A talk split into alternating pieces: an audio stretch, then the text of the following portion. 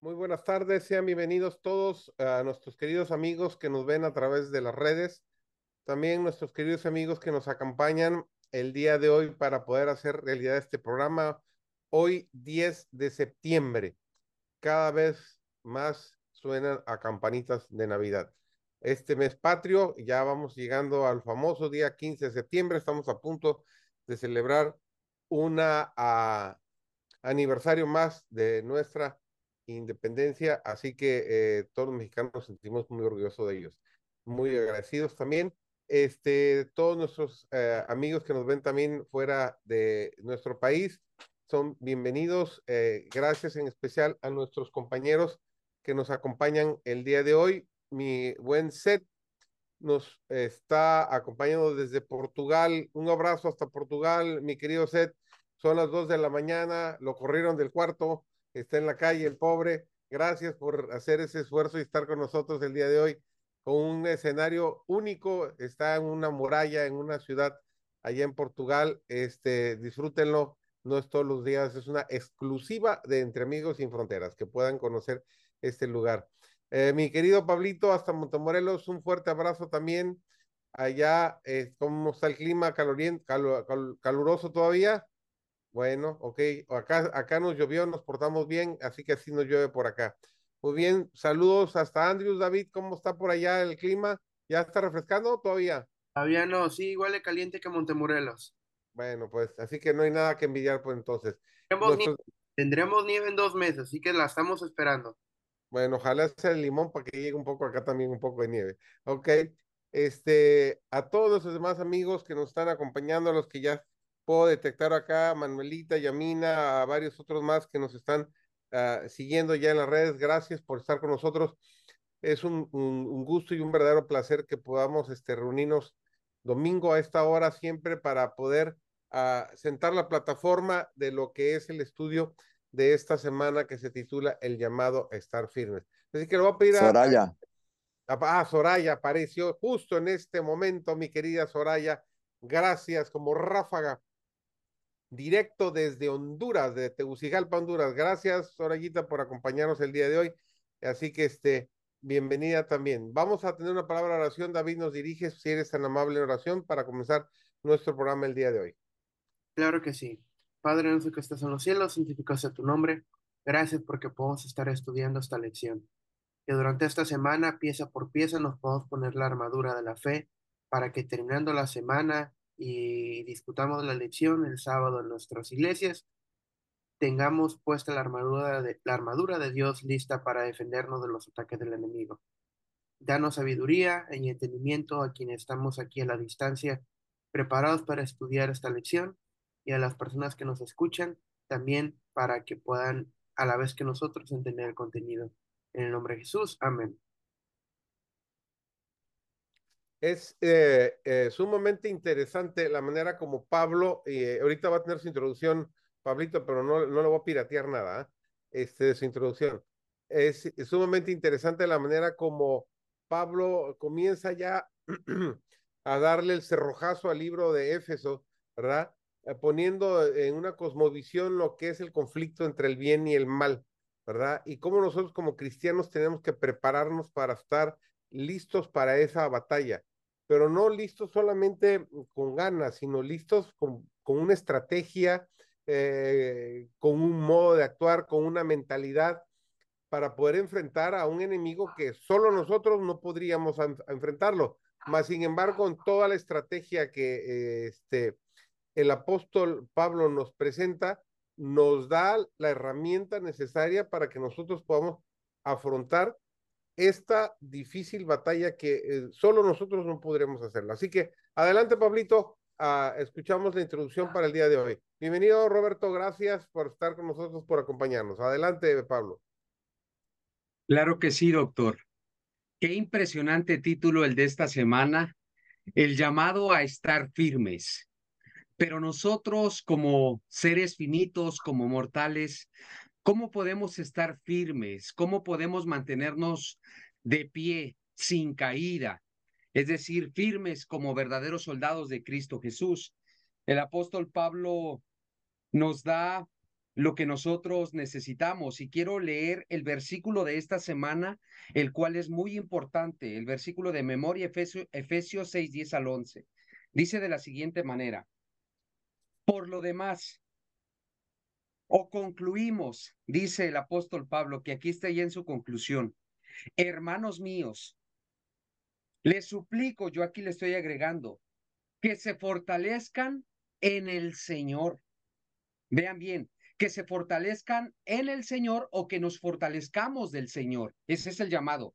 Y también a que nos fortalezcamos del poder de su fuerza. Vean bien, fortaleza en el Señor o del Señor. Que obtengamos poder del Señor, de su fuerza. Y después nos dice para qué debemos de obtener esa fortaleza, ese poder de Cristo. Dice, vístanse de toda la armadura de Dios. Ok, la armadura. ¿Para qué yo necesito esa armadura? Dice el apóstol Pablo, para que ustedes puedan estar firmes contra las acechanzas o contra las artimañas del diablo, es decir, con todo su arsenal de tentaciones, de ataques. Y algo maravilloso es que yo les voy a contar en este momento una historia y aquí podemos ver claramente que Eliseo estaba con toda la armadura de Dios. Esta historia ustedes la pueden leer más detenidamente en el segundo libro de Reyes, capítulo 6. Dice, con los ojos irritados, el siervo, el siervo de Eliseo, sale a los tropezones de su recámara y ve un espectáculo alarmante. Mira un ejército grande bien pertrechado y hostil, con gente de a caballo y carros. Está viendo el ejército enemigo. Y, ustedes imaginen la escena que hubieran sentido. Al hablar al profeta Eliseo, su siervo, balbucea la, la noticia junto con una gran pregunta agobiante. Señor mío, ¿Qué haremos? Vean cómo el siervo de Eliseo se concentró en él. Y él se miró, era imposible vencer a todos esos ejércitos de a caballo y con carros, etcétera. Pero ahora vean, Eliseo no estaba concentrado en sí, estaba concentrado en el Dios Todopoderoso porque estaba vestido de toda la armadura de Dios, la armadura de Dios. Eliseo responde, no temas, porque más están con nosotros que con ellos. De nuestro lado hay más soldados, le dijo Eliseo a su siervo. Una respuesta que no hace eco en el rostro del siervo, como que no lo creyó, más bien no lo creyó. Entonces vean lo que hizo Eliseo. Eliseo le pide que se acerque a él y comienza Eliseo a orar por su siervo. Y vean lo que Eliseo le pide a Dios, te ruego, Señor, que abra sus ojos de mi siervo para que él pueda ver. La oración del profeta recibe una respuesta inmediata. El siervo vuelve a subir por la escalinata de la muralla, pero esta vez se descorre el velo entre lo visible y lo, y lo invisible. Mm. Ahora no ve un ejército, sino que ahora ve a dos ejércitos. El Señor abrió los ojos del criado y vio el monte lleno de gente de a caballo y de carros de fuego alrededor de Eliseo. Esta segunda tropa que vio el siervo de Eliseo eran los mensajeros del Dios Todopoderoso. Y aquí a nosotros se nos está haciendo una muy solemne exhortación y sobre todo se nos motiva a que nosotros recordemos que nosotros debemos de fortalecernos en el Señor y Él nos va a brindar el poder de su fuerza. Y recordemos nosotros como iglesia que Cristo es la fuente de la fortaleza de nosotros los creyentes. La fuerza de la iglesia reside en la omnipotencia de su Señor resucitado, no reside en nosotros. reside en Cristo Jesús, que es el capitán, el capitán nuestro. Así es de que, mis hermanos, el llamado es a que nosotros nos vistamos de toda la armadura para enfrentar los desafíos de la vida. Y vean lo que dice el apóstol Pablo en Romanos 13:11 en adelante. Y esto, conociendo el tiempo, es muy importante conocer el tiempo. ¿Cómo voy a conocer los tiempos en que vivimos? Pasando tiempo con Cristo. Que es ya hora de levantarnos del sueño porque ahora está más cerca de nosotros nuestra salvación que cuando creímos. La noche está avanzada, mis hermanos, y se acerca el día, el día de la salvación. Por lo tanto, tenemos que desechar las obras de las tinieblas y tenemos que vestirnos de la luz, vestirnos de la armadura de Cristo, la cual nos va a dar victoria tras victoria, porque esa armadura es la de Cristo y Cristo desea que nosotros nos la pongamos. Bienvenidos a esta tertulia que están cordialmente invitados para dialogar esta preciosa escuela sabática. Muchísimas gracias, este Pablito. Este, yo quiero ahondar un poquito en esta parte. El apóstol hace una referencia más a la lección del apóstol en Filipenses 1:27, donde nos dice solamente que os comportéis como es digno del evangelio de Cristo, para que o sea que vaya a veros o que esté ausente, oiga de vosotros que estáis firmes en un mismo espíritu, combatiendo unánimes por la fe del Evangelio. Y me llama increíblemente la atención la manera como describe la lección lo que significa estar firmes. Dice que estar firmes no es una postura relajada, es participar vigorosamente en la batalla, empleando todas las armas en el combate cuerpo a cuerpo. Un hecho obvio a partir de las imágenes militares de la exhortación anterior de Pablo de estar firmes en un mismo espíritu, combatiendo unánimemente por la fe del Evangelio. Esto es un verdadero llamado, este, y decía yo, uh, de paso, bienvenida, Mayrita, que eh, llegaste ya también, que, que en, en, una guerra hay, hay preparación, hay logística militar, ¿sí? Pero también una preparación mental. Y esto que, habla aquí, estar firmes, habla de una fortaleza mental. ¿Qué tan importante es la fortaleza mental en el cristiano, este, eh, Mayrita? Sí, buenas noches. La fortaleza mental es indispensable, no solamente en el cristiano, sino en todo ser humano que quiera caminar de una manera correcta. Pero cuanto más el cristiano que ya ha firmado su vida con Cristo, debe de tener una mente afinada, afinada y en consonancia con los propósitos divinos. Por eso nosotros necesitamos hacer esa sanidad emocional, que siempre busquemos cómo ventilar con Jesús nuestros sentimientos, nuestras emociones, nuestra historia de vida, porque en un mundo de pecado como el que vivimos, el enemigo siempre está ahí y nos está acechando y va a provocar en nosotros situaciones donde ese viejo hombre va a querer volver a salir. Entonces, para nosotros poder vivir de una manera coherente, cuando decimos que somos cristianos, porque ser cristiano es vivir como Cristo, ¿no? Y seguirlo y obedecerlo en todo. Entonces, por eso es tan imprescindible que nosotros tengamos una claridad mental, una estabilidad, y esta va, la vamos a recibir en la medida que nosotros desarrollemos esa relación con Cristo y sobre todo a, través de su palabra. Indispensable conocerla para poder tener una mente enfocada. Ok. Roberto, en tu experiencia, eh, ¿qué hace la gran diferencia entre una persona cuando vive no cristiana y luego cuando vive como cristiano? ¿Cómo, valoras, cómo interpretas esto de estar firmes? ¿Qué, qué, qué significa en tu experiencia personal?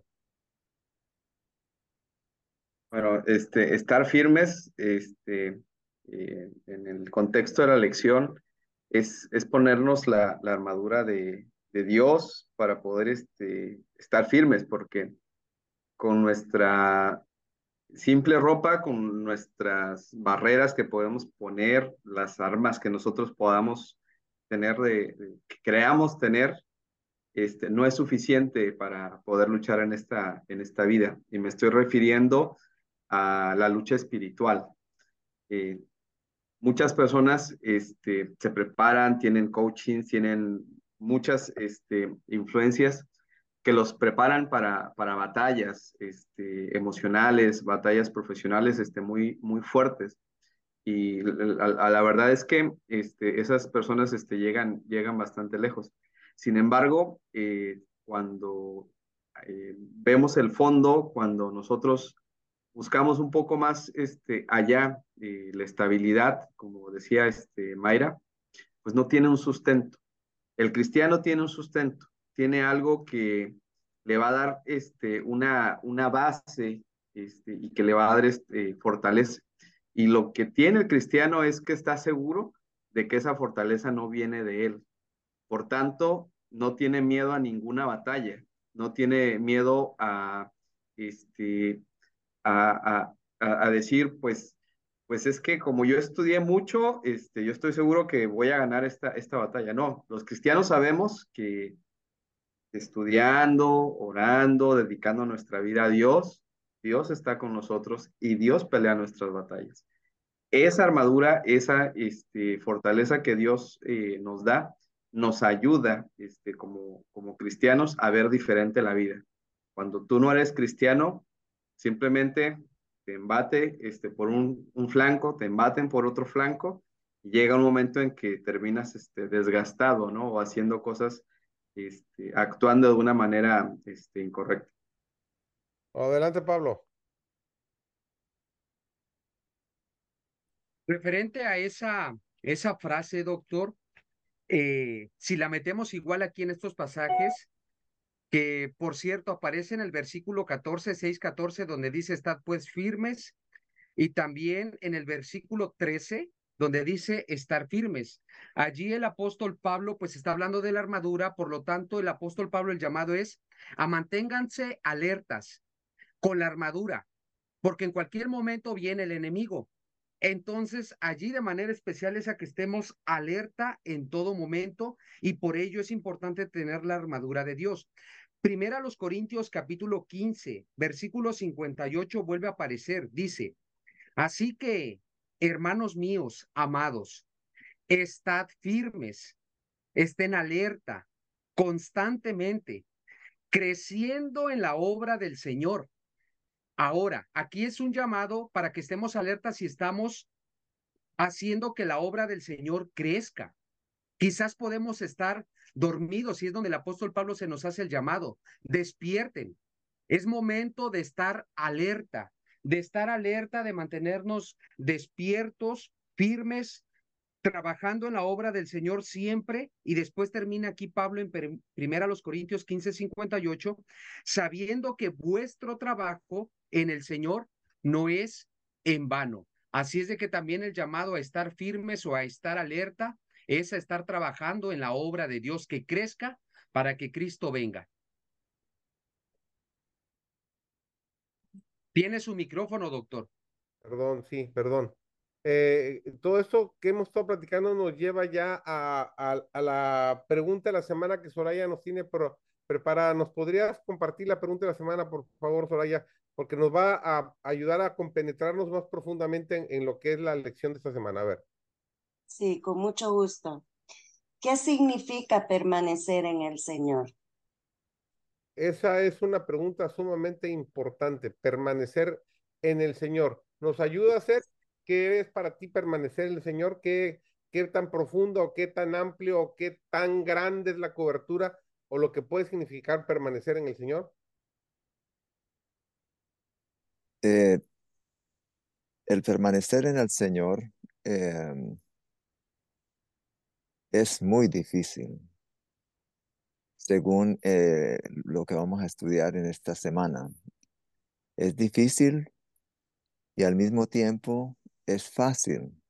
Difícil porque el enemigo, entre más uno se acerca a Dios, más enojado está, más furioso está, más quiere hacerlo caer a uno, hacerlo sentir como basura. Y entonces, entre más esté cerca de Dios, peor va a ser la situación y el permanecer en el Señor. Y eh, Y, por eso es de que en esta semana eh, me llama la atención de que hablan de armadura y se habla de, de armas y se habla de, de, soldados que luchan. Y resulta de que por casualidad estoy ahora en Óbidos. Óbidos es una pequeña ciudad que está amurallada, totalmente muralla. Esta es una de las entradas a la ciudad, a la, a la ciudad eh, que queda entre Lisboa y Porto, en Portugal. Y aquí en este, esta ciudad ha vivido mucho, mucho lo que eh, estaba hablando al comienzo Pablo en relación a mm, Eliseo.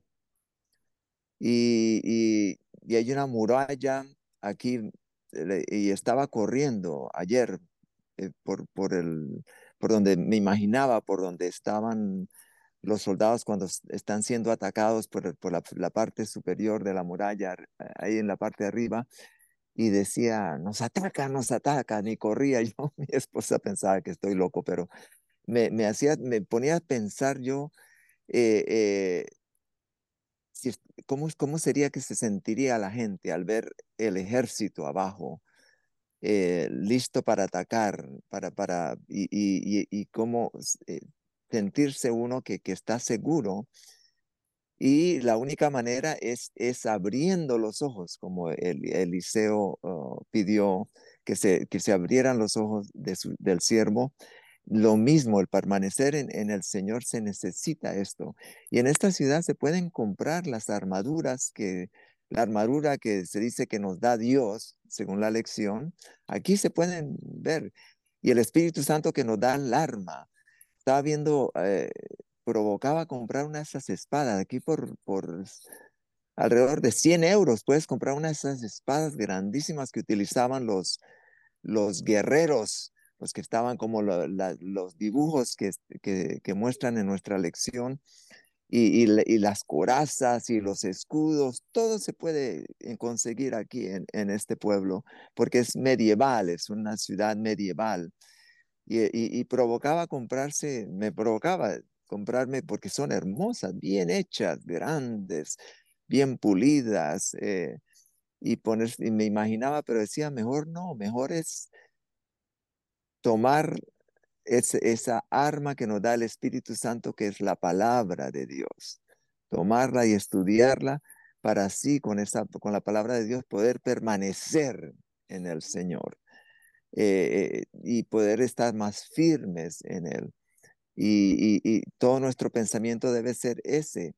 A veces me pienso de que, de que yo personalmente lo tomo como que no, no es tan difícil la situación, pero si no es tan difícil es porque eh, lo más probable es que yo estoy bien, estoy bien separado de Dios y no me estoy acercando y Satanás no se preocupa conmigo tanto. Y, dice, este, este, este, este, este no está tan, tan ahí, tan ahí, así que para qué atacarlo, para qué, eh, para qué molestarlo. Pero eh, debemos, por, por lo tanto, para permanecer en el Señor, estudiar, tomar esa armadura que nos da el Espíritu Santo ponernos ese, eh, eh, eh, digo, el arma del Espíritu Santo, la armadura que nos da Dios y la fuerza, la fuerza que necesitamos de Jesús, que es lo que nos enseña al estudiar, lo que nos enseña la escuela sabática. Gracias, Pablo. Me perdiste la mano. Y Roberto también, ¿no? Sí, ah, si gustas, adelante, Robert, después voy.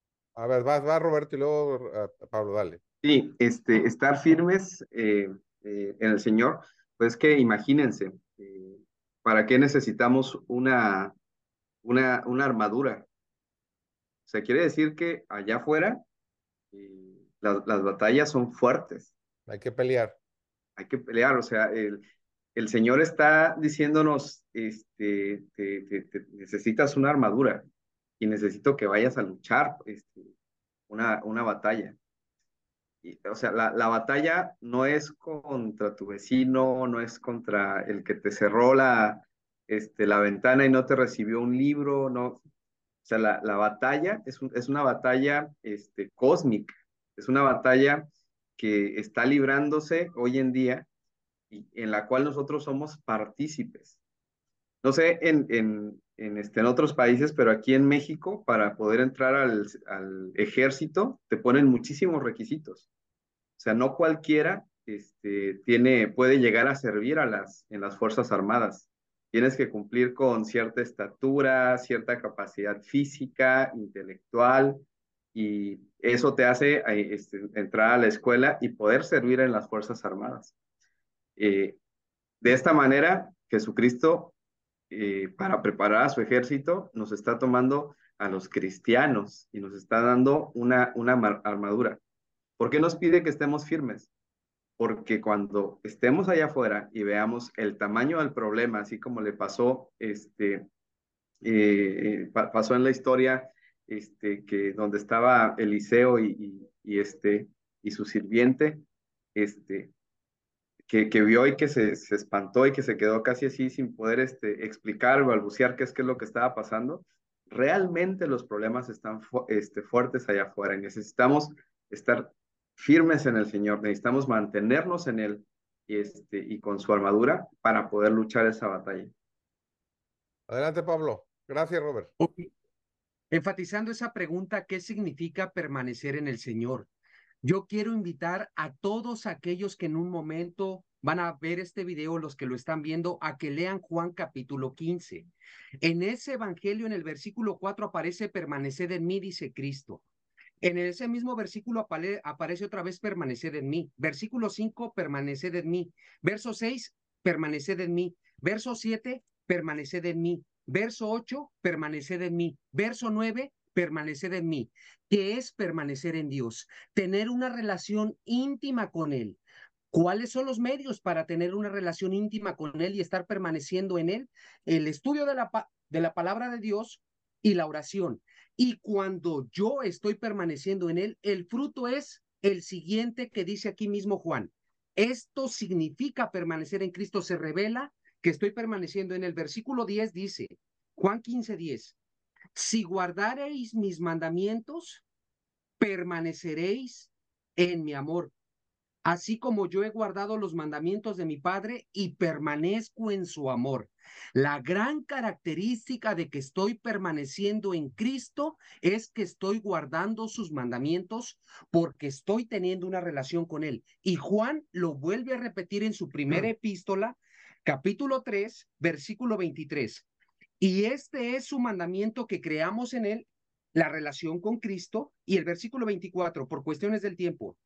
Y el que guarda sus mandamientos permanece en Dios y Dios permanece en él. Y vuelve a repetir la palabra permanencia. Y en esto sabemos que Él permanece en nosotros por el Espíritu que nos ha dado y estamos guardando sus mandamientos porque nos ha convencido de que es nuestro Salvador y nuestro Creador. Eh, gracias. Pensé que me ibas a piratear mi idea, pero pasaste cerca, pero no me la pirateaste. Y ahorita van a ver a qué me refiero. En meses pasados he comenzado una nueva colección de las tantas que me gusta hacer y he comenzado a co coleccionar bonsáis. Ya tengo varios. Hoy precisamente eh, fuimos invitados a casa de un amigo, colega ortopedista y nos juntamos varios ortopedistas a su rancho y me había prometido que me iba a regalar un par de arbolitos y efectivamente me regaló un par de arbolitos hermosos. Pero además de los dos arbolitos, me regaló algo que jamás pensé tener y estoy fascinado con él y jamás pensé ver eso en Tabasco. Tiene su viñedo en Tabasco, promedio de temperatura de 35 grados, humedad nada que ver con las zonas donde se cultivan uvas. Y tengo las fotos donde están las uvas colgando. Y me regaló dos, dos macetitas de dos bits, pues más o menos como de 40 centímetros de, alto. Estoy loco por sembrarlas y armarles su, sus palitos y todo para que comiencen a crecer. No me imagino yo tener un racimito de uvas en el patio de mi casa ya me andan medio queriendo correr porque ya estoy convirtiendo mi casa en una, en una selva con tanto arbolito. ¿A qué voy con todo esto? Porque precisamente los, los versículos que acabas de mencionar eh, de, de, San Juan 15, dice, yo soy la vid, vosotros los pámpanos, el que permanece en mí y yo en él lleva mucho fruto, porque separados de mí, nada podéis hacer. Entonces, ¿qué quiere decir desconectarnos del Señor? Esto, quedarnos oscuras. En el momento que nos separamos del Señor, quedamos desconectados, quedamos en oscuras. En el momento que nos conectamos, la luz vuelve a nosotros. Ese es para mí el significado de permanecer en el Señor, estar conectados con Él. Y si estamos conectados con Él, irradiamos la luz de Cristo. ¿Algún comentario más? Mayrita, bienvenida, viene. Eso es, en pocas palabras, es no mirar ni a la derecha ni a la izquierda. Es así como los caballos de carrera que le ponen la anteojera para que no se distraiga con el que le va corriendo al lado.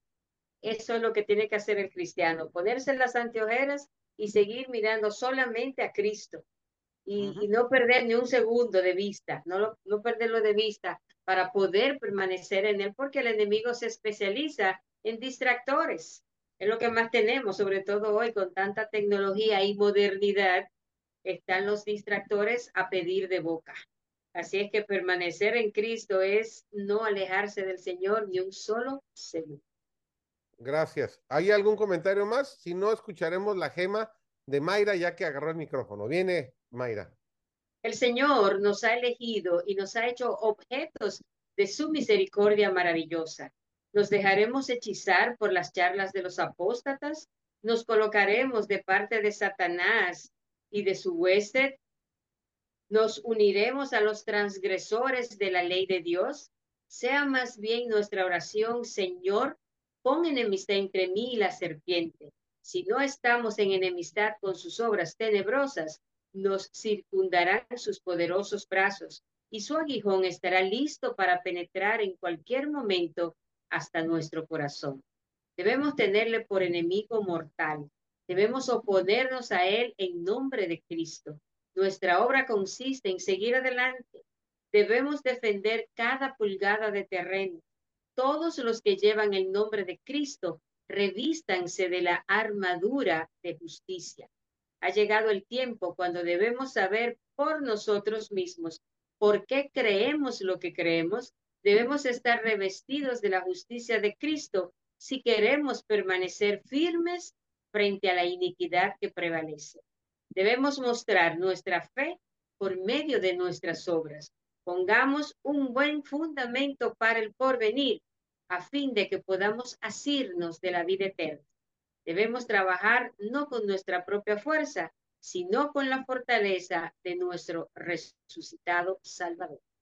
¿Qué estamos dispuestos a hacer por Jesús?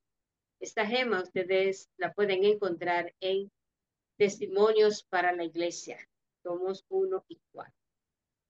Parece difícil lo que acabas de leer y lo que tú comentabas hace un momento, de como el caballo con los ojos tapados ver nomás al frente, este, porque pareciera que te pierdes eh, mucha diversión de este mundo, pero el premio que está ahí al frente es enorme, es mucho más grande que cualquier cosa eh, o diversión o, gozo terrenal que pudiéramos tener.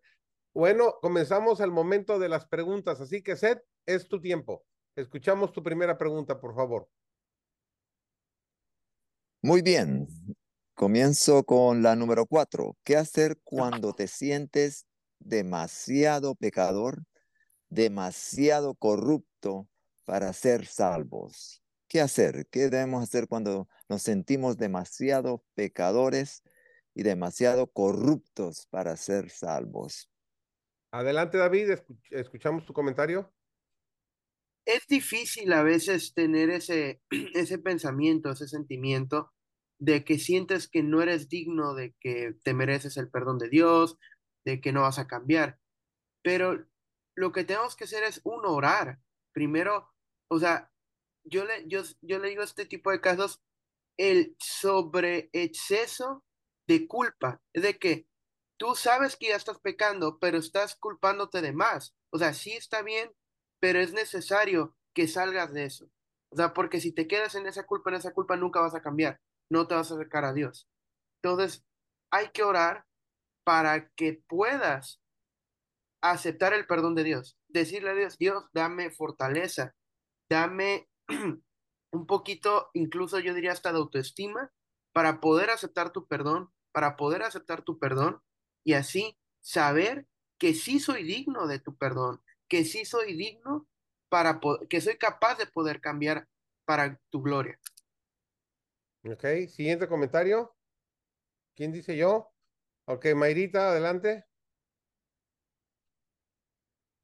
Yo pienso que cuando nosotros nos sentimos así, es cuando el enemigo se aprovecha, ¿verdad? Para machacarnos ahí, ¿cómo te atreves a venir a orarle al Señor después de lo que tú estás haciendo, de lo que has hecho?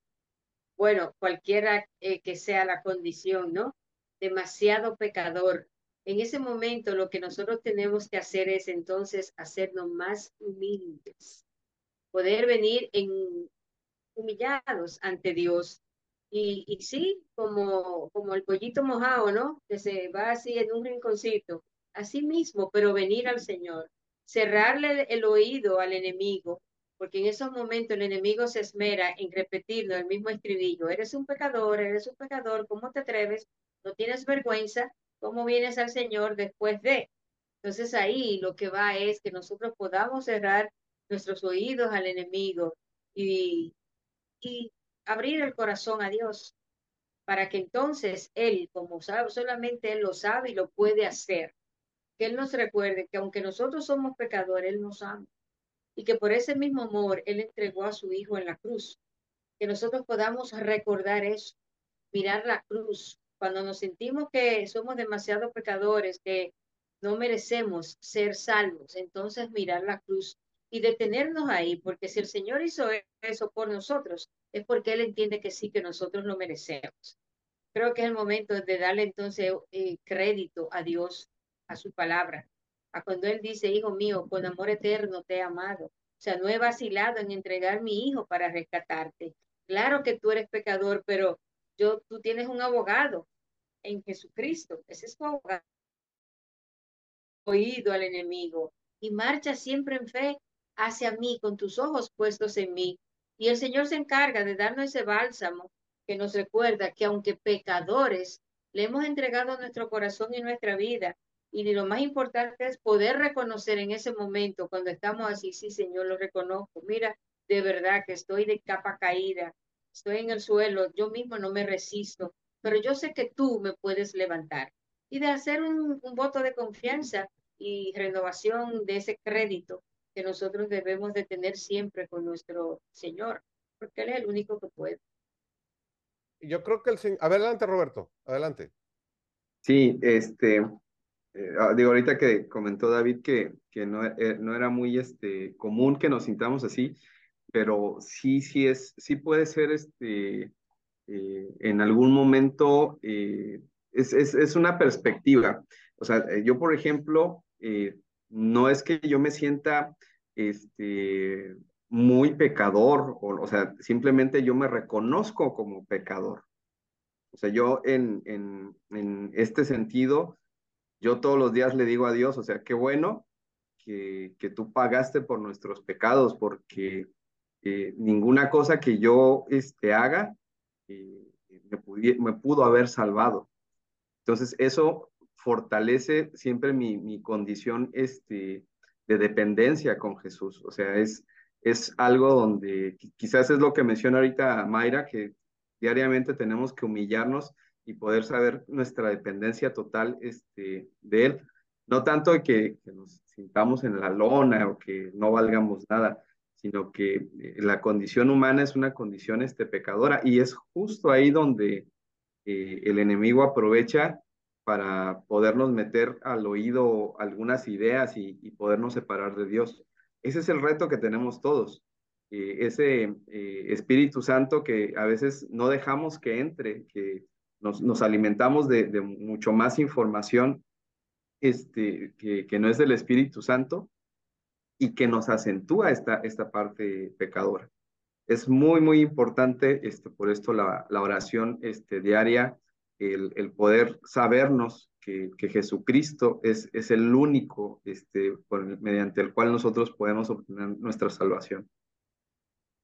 Yo uh, me recuerdo así rápidamente ahorita de por lo menos tres ejemplos muy claros donde el Señor nos hace ver que Él es un padre amante eh, que siempre nos está esperando con los brazos abiertos, no importa qué tan mugrosos de pecados estemos. Y uno fue la parábola del hijo pródigo, ese hijo que había eh, desperdiciado su vida, que estaba viviendo en el peor cochinero de su vida, que estaba conviviendo con los marranos, deseando la comida de los marranos, y, dijo, bueno, ¿qué, ¿qué, me pasa a mí? Yo la, estoy regando. Tuvo que reconocer que, que, había cometido error y decidió ir con su padre y pedirle perdón y decirle, Señor, me equivoqué. Y el Señor lo recibió con todo lo malo que había hecho, así apestoso, hediondo como, como andaba, y harapiento, eh, eh, en, una verdadera podredumbre, el Señor lo recibió. Eso fue una. La otra, la mujer pecadora, cuando todos le vinieron a decir, mira, Señor, esta es pecadora, ves, ya hizo, ya, y todo el mundo apuntándola, y el Señor agarró y comenzó a escribir los pecados de todos los que estaban ahí, y al ratito a ver, ¿y dónde están todos los que te, todos los que te acusaban? ¿Sí?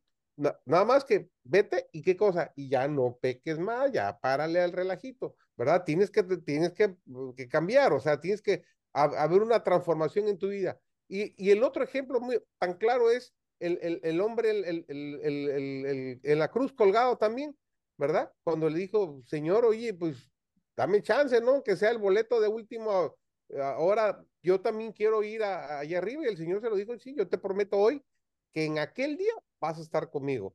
¿Cuánto tiempo de vida cristiana vivió? Minutos.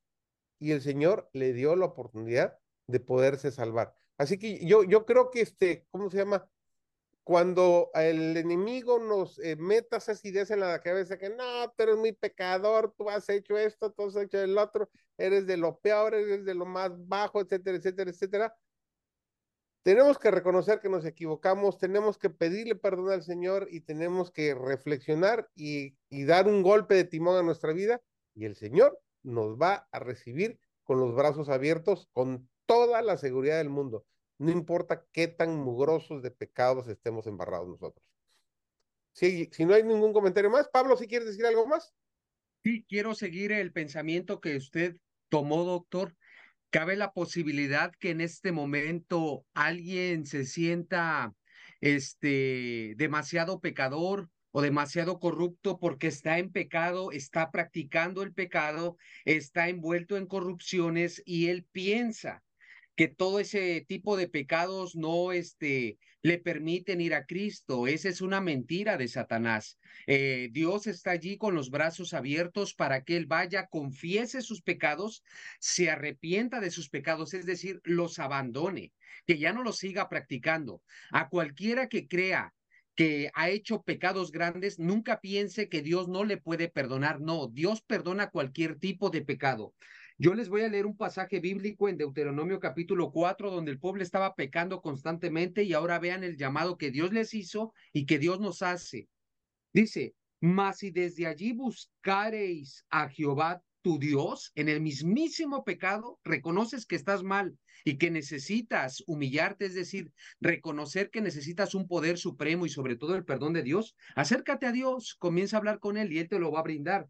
Dice, lo hallarás, hallarás el perdón, si lo buscares de todo tu corazón y de toda tu alma. Cuando estuviereis en angustia y te alcanzaren todas estas cosas, lo que incluso ahorita acabamos de decir, si en los posteros días tú buscas a Dios, Él te va a escuchar, Él va a escuchar tu clamor. Nunca dudes de que Dios te escucha, aun cuando acabas de pecar. Dios está alerta para escuchar tu plegaria por supuesto, Dios desea que esa plegaria, sea sincera, con el deseo de buscar arrepentimiento y poder de lo alto para hacer un cambio por la gracia de Cristo. Gracias. Eh, eh, gracias, eh, Seth, porque no imaginé que le fuéramos a sacar tanto jugo a esta pregunta. A ver, la siguiente.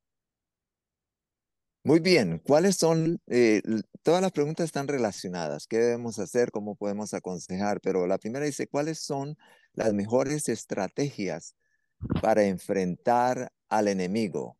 Eh, una estrategia que utilicemos para enfrentar al enemigo, para enfrentar al diablo, personalmente yo voy a decir una, es decirle, vete, vete Satanás, pero que se oiga. Yo con Satanás hablo, con Dios mentalmente me comunico con Dios porque no quiero que el diablo sepa lo que yo estoy pensando y trato de, de, de, de, evadir lo que más se pueda según lo que yo creo, ¿verdad? Personalmente. Pero con Satanás sí clarito le digo, vete, lárgate, déjame en paz. Eh, eh, ¿Cómo friegas tú? ¿Cómo molestas? Y, le digo así, vete.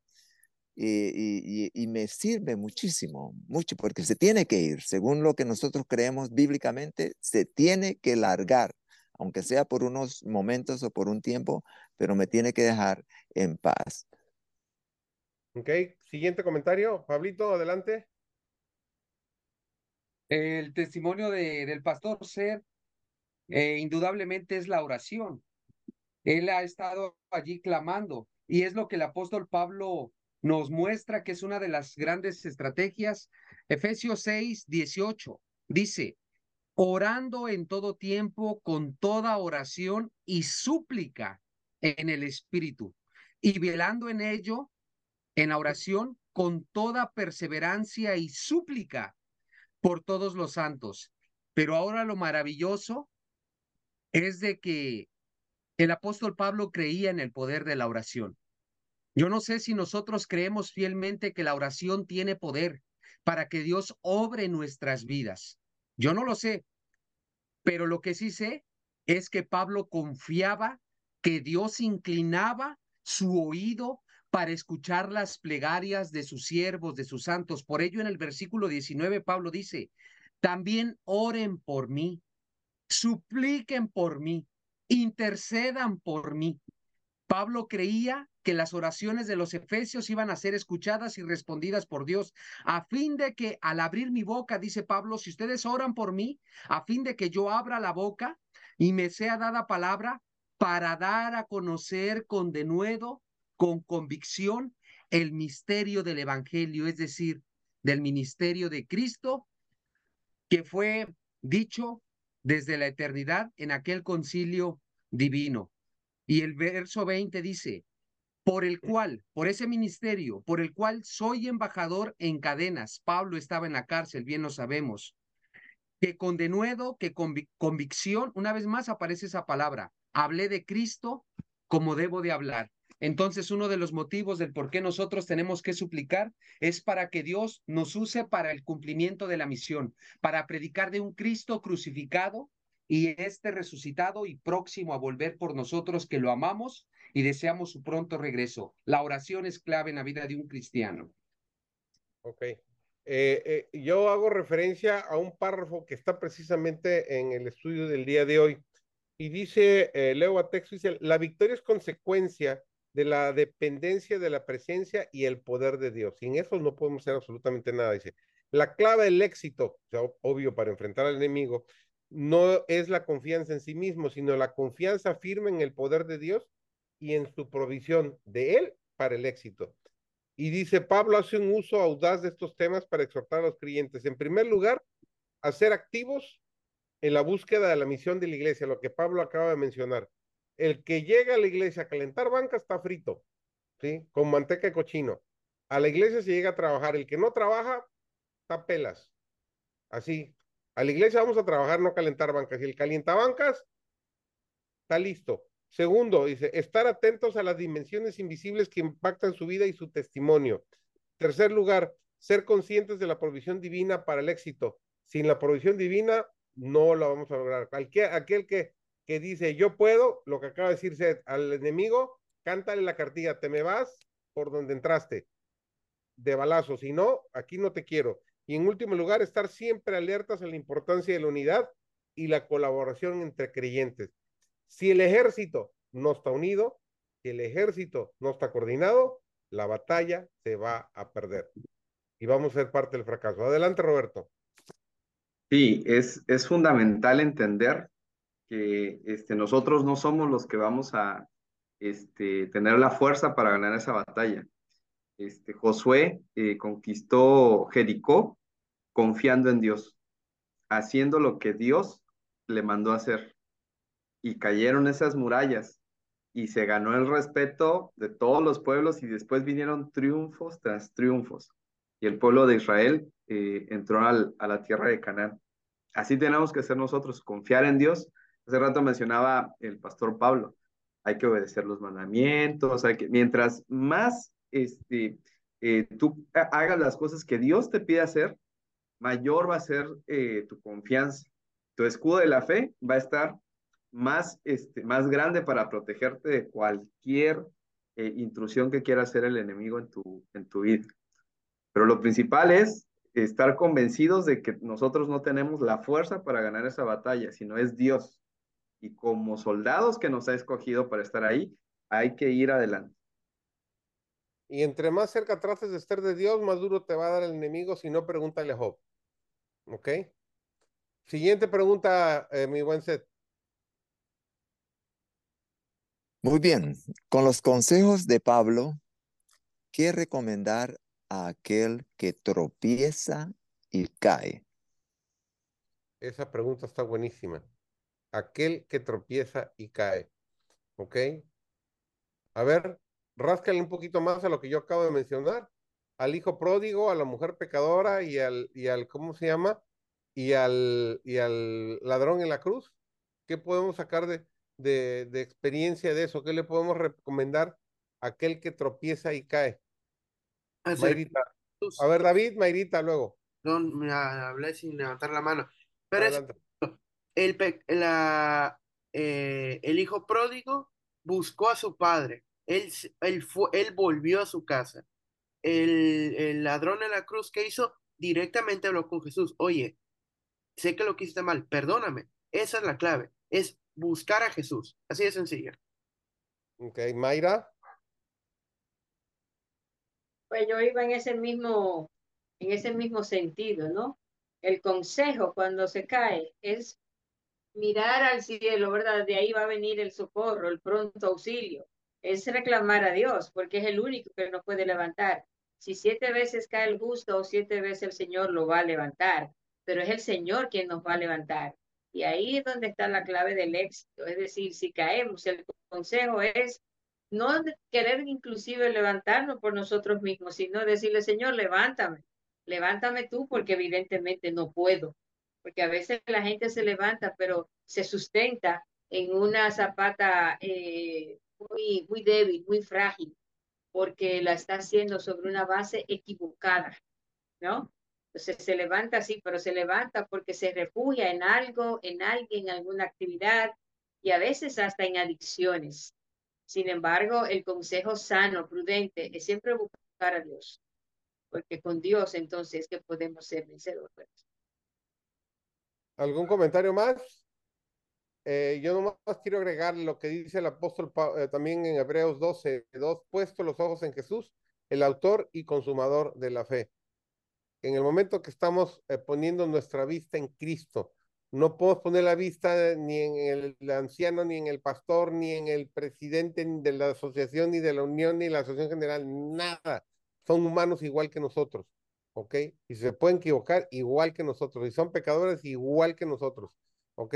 Solamente poniendo los ojos en Cristo es que nosotros podemos, este, eh, a aquel que cayó y que tropezó, tómate la mano Jesús, pon los ojos en él y, y, y echa para adelante. Mayra.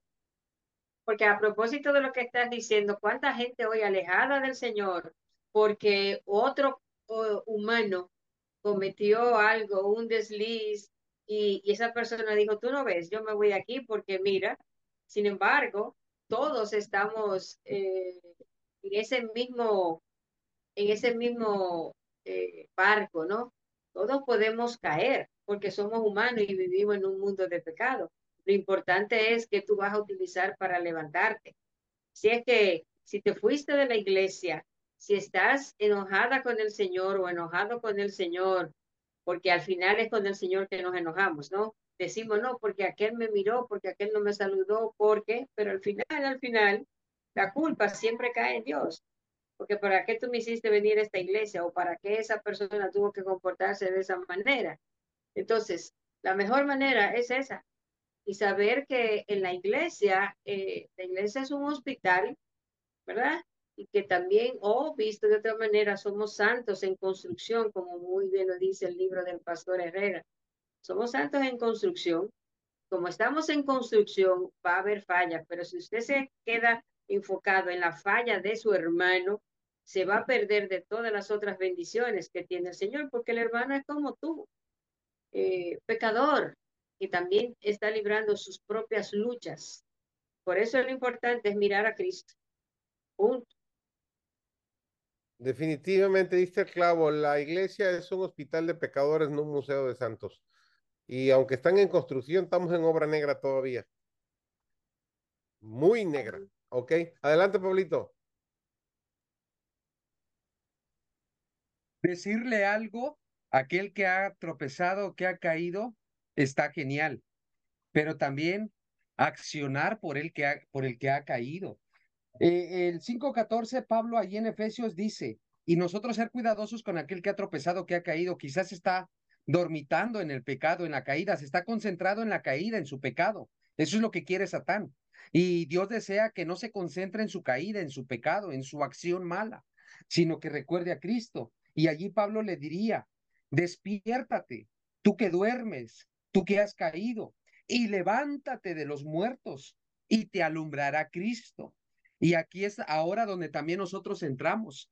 Si quizás cayó un hermano y ahora no quiere ir a la iglesia porque se siente indigno, Allí es donde uno tiene que monitorearlo, un mensajito. Mi hermano, ¿qué le parece si este viernes recibimos el sábado en la iglesia, si voy por usted, etcétera? No lo sé. Hay mucha misión que hacer con ese hermano caído. A veces estamos enfocados en los que están llegando a la iglesia y nos olvidamos de los que ya tienen tiempo, que también están pasando por adversidades. Y ahí es donde también nosotros tenemos que poner la lupa, porque a veces ponemos más la lupa en aquellos que están creciendo y los que ya han crecido que Satán está acechando como una bestia para tomar a su presa y destruirla.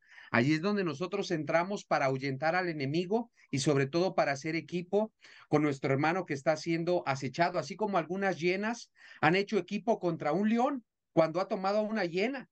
Y todas comienzan a hacer equipo y el león llega el momento que deja la hiena y todas se van victoriosas. Lo mismo debe de suceder con nosotros. Equipo, tiene que haber equipo en nuestra iglesia, unidad. Y eso es lo que Satanás más odia, la unidad. Y a veces nosotros somos acechados por el enemigo y en vez de ir a la iglesia, escuchar la palabra, vamos a criticar, a hacer tacos de al pastor, de anciano, de director, de diácono, de hermana, de hermano, y eso hace un gran daño. Yo constantemente les doy consejos a los padres. Padres, cuando regresen de la iglesia a sus casas y van a comer, no critiquen a la iglesia frente a sus hijos porque eso les da duro, los noquea. Diría mi querida Mayra, hay que dejar de lamerse las heridas. Roberto, la conclusión, por favor. Sí, muchas gracias. Gracias a todos por sus comentarios. Realmente complementan mucho lo que va a ser el estudio de, de esta semana, que está enfocado hacia cristianos eh, que están con una armadura de, Dios, revestidos de una armadura de Jesucristo para cumplir una tarea. Eh, la lección eh, nos, nos, habla de un proceso en el cual eh, tienes que prepararte para la batalla, tienes que aceptar a Jesús, tienes que leer tu Biblia, tienes que tener una, una vida de comunión, pero también tienes que salir allá afuera. Tienes que salir allá afuera este, a enfrentarte con, con el enemigo, cuando se refiere a estar firmes, es a estar golpe a golpe. Vas a estar recibiendo golpes de todos lados y tienes que estar firme. Esa relación que tú tengas con Dios te va a ayudar a que no te canses de luchar por Él. No te canses, no te falten los argumentos para luchar con Él. Pero la lección este, es, es muy bella porque no solo te dice que tienes que ir a luchar, te dice que tienes que ganar, tienes que ir hasta la casa del enemigo, ¿sí? Victorioso, presentar a tu Jesucristo victorioso, tu estandarte de, cristiano. Tal vez va a estar ensangrentado, tal vez va a estar golpeado, pero tienes que presentar ese estandarte victorioso en la tierra del enemigo. Ahí tienes que ir a ganar. Esta este, lección es una invitación a todos a eh, no quedarnos con un cristianismo perfecto dentro de nuestras cuatro paredes e incluso no quedarnos con un cristianismo bonito dentro de nuestra iglesia, sino salir a luchar esa batalla. Y esa batalla la vamos a ganar solamente si estamos seguros de que Jesús nos acompaña. Nosotros, por nuestra propia naturaleza, seremos débiles. Y para luchar contra potestades, Jesucristo, nuestro Señor, es el que va delante de nosotros, pero nos necesita a nosotros. Cuando ganó Josué en, Jericó, eh, fue un triunfo atribuido al ejército este, de, Israel, pero de la mano de Dios. Dios necesita este, compartir con nosotros esa victoria. Así es que eh, sigamos eh, esta batalla de, que tenemos de la fe y podamos hacer que la lección de esta semana, de semana nos sirva para revestirnos de esa armadura y hacer nuestro trabajo. Termino nada más con el himno este que todos conocemos y firmes y adelante, huestes de la fe, sin temor alguno, que Jesús nos ve. Así que vamos para adelante, dicen allá por el Caribe, ¿verdad, mi querida eh, Mayrita? Vamos para adelante. ¿Ah? No, no hay otro, no hay otro camino que, que echar para adelante. Muy bien. Para adelante eh, sin, sin, mirar atrás. Eh, para atrás, para atrás ni para agarrar impulso. ¿Ok? Ya lo sabe. Eso es todo. Ah, ya ves. Sí. Estoy, estoy tomando clases con mi psicóloga particular yo. Ah, le no, voy a... tú estás aprendiendo a hablar eh, dominicano. Ándale, muy bien. Excelente. David, ¿qué tenemos la próxima semana? Se nos perdió Soraya. Espérame. Lo, lo perdí. Espérame. Ah. Okay. Bueno, bueno, lo que lo busca David, doctor, ustedes acaban de comentar, es bíblico. Dice Pablo en 10:39 de Hebreos. Pero nosotros no somos de los que retrocedemos para perdición, sino de los que tienen fe para preservación del alma. Para atrás, ni para agarrar vuelo. Eso es bien. Adelante, David. Ahora sí ya lo encontré. Haciendo la paz. Muy bien, haciendo la paz. Excelente. La, oración final nos diriges, Mayra, si eres tan amable, por favor. Claro. Oremos. Amado Dios, estamos tan agradecidos, Señor, por este compartir que hemos tenido, buscando siempre la orientación tuya para poder permanecer firmes. Ayúdanos a seguir creciendo en tu palabra y danos la fortaleza, Señor, que necesitamos para mantenernos firmes frente a las embatidas que el enemigo prepara a cada momento para tus hijos, para verlos caer. Pero confiamos en tu brazo todopoderoso y de él nos agarramos fuertemente para poder seguir firmes y hacia adelante. Que todo aquel que haya compartido con nosotros este estudio que haya sido de bendición. El Espíritu Santo siga impresionando sus corazones y sobre todo despertando ese deseo de cada día saber más de ti para que ellos también puedan desarrollar una relación sólida que los ayude a permanecer firmes en Cristo Jesús. Gracias, Señor, por escucharnos. Te pedimos te rogamos estos favores y al mismo tiempo lo agradecemos en el nombre de tu Hijo amado Jesucristo. Amén. amén. Amén.